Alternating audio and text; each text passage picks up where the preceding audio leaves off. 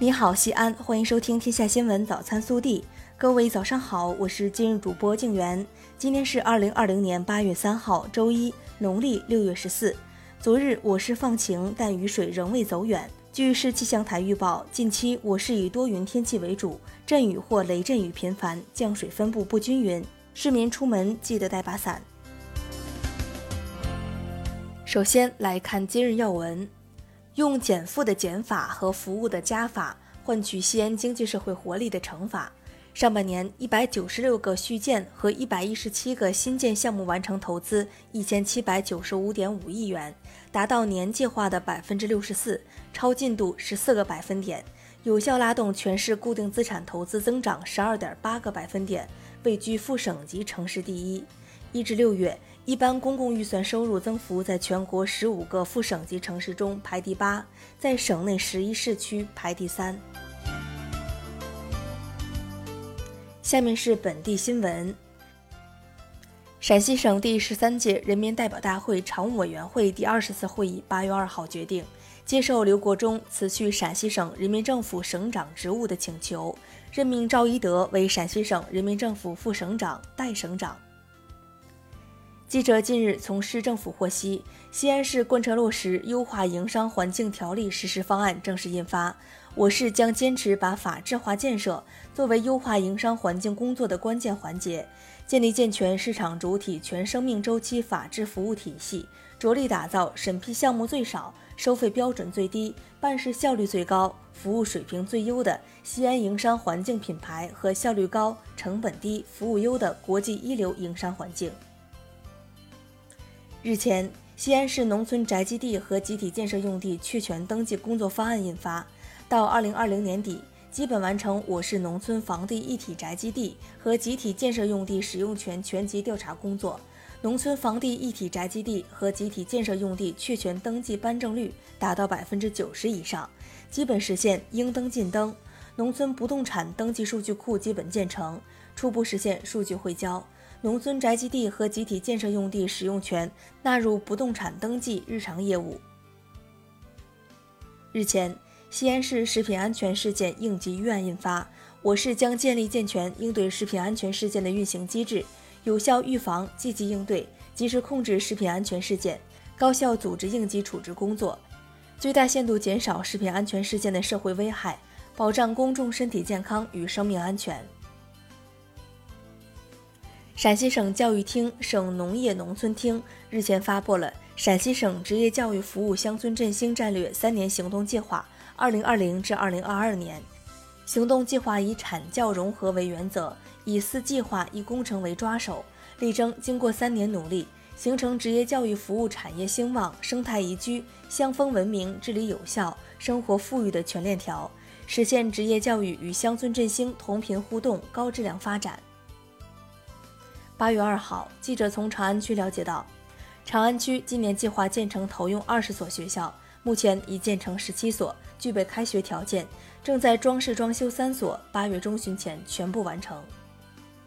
机动车乱鸣笛是城市噪声污染的源头之一，这种行为也影响着城市的文明形象。八月一号，交警碑林大队各执勤中队组成整治小组，集中治理违法鸣笛行为。共纠正处罚鸣笛违法行为二十余例。下面是国内新闻。记者二号从应急管理部获悉，今年第四号台风黑格比已在八月一号晚上生成，预计三号夜间在浙江中部到福建北部一带沿海登陆。受其影响，三号夜间至四号，福建东北部沿海、浙江中东部、江苏东南部等地有中到大雨。浙江东南部沿海局地有暴雨到大暴雨。根据国家防汛抗旱应急预案及有关规定，国家防总决定八月二号十二时启动防汛防台风四级应急响应。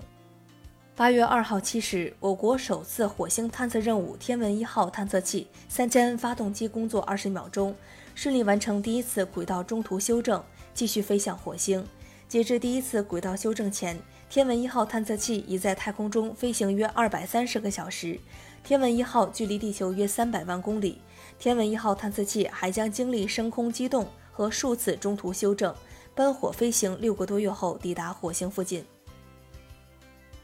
乌鲁木齐市医疗保障局党组书记何兴国八月二号表示，乌鲁木齐市严格落实国家、自治区关于做好新冠肺炎医疗救治费用结算工作的要求，对确诊和疑似患者及无症状感染者的医疗救治费用全部免费，确保患者及无症状感染者不因费用问题得不到及时救治，确保定点医疗机构不因医保总额预算管理规定影响救治。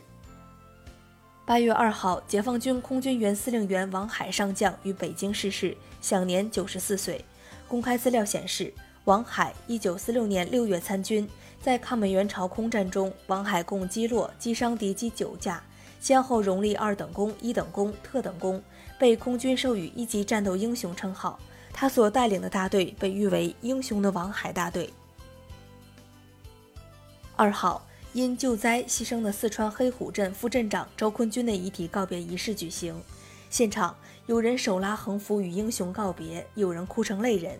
七月三十一号，黑虎镇一级电站处出现山坡垮塌灾害，周坤军前往抢险救灾，不幸被飞石砸中牺牲，年仅三十八岁。近日，福建莆田法院审结一起高空抛物案件。原告聂某的车天窗被高空坠落物砸中损坏，因无法找到行为人，聂某将相关建筑物业主告上法庭。法院最终判决十八户业主各赔五百五十六元。据了解，明年一月一号民法典实施后，此类案件处理依据将有改变。相关建筑物使用人先行给予受害人补偿后，可继续向实际侵权人追偿。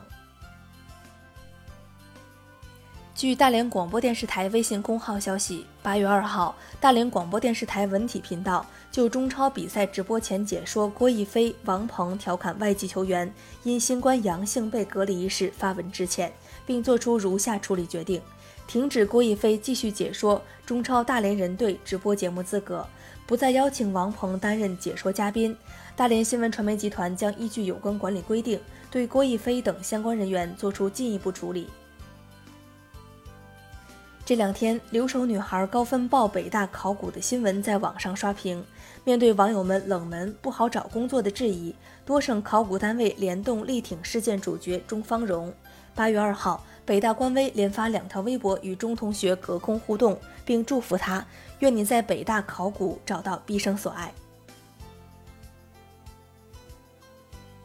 八月二号，记者获悉，电影《八百》定档今年八月二十一号。根据剧情介绍。电影《八百》讲述了1937年淞沪会战末期，国民革命军第八十八师五百二十四团留守上海四行仓库，与租界一河之隔，孤军奋战四昼夜，造就了罕见的被围观的战争。魏壮声势，四百人对外号称八百人。本片由管虎导演，张译、姜武、王千源、黄志忠、侯勇等主演。该片原定于2019年7月5号上映，但在上映前宣布撤档。八月二号晚的挑战不可能诗词挑战赛巅峰对决，开启了超高难度飞花令。比赛中，主令为任意选取的圆周率数字，副令为随机提供的十六个汉字，十秒内未接令即失败。十一岁小将韩亚轩与对手打了一场一百一十二轮的持久战，最终夺冠。以上就是今天早新闻的全部内容，更多精彩内容请持续锁定我们的官方微信，明天不见不散。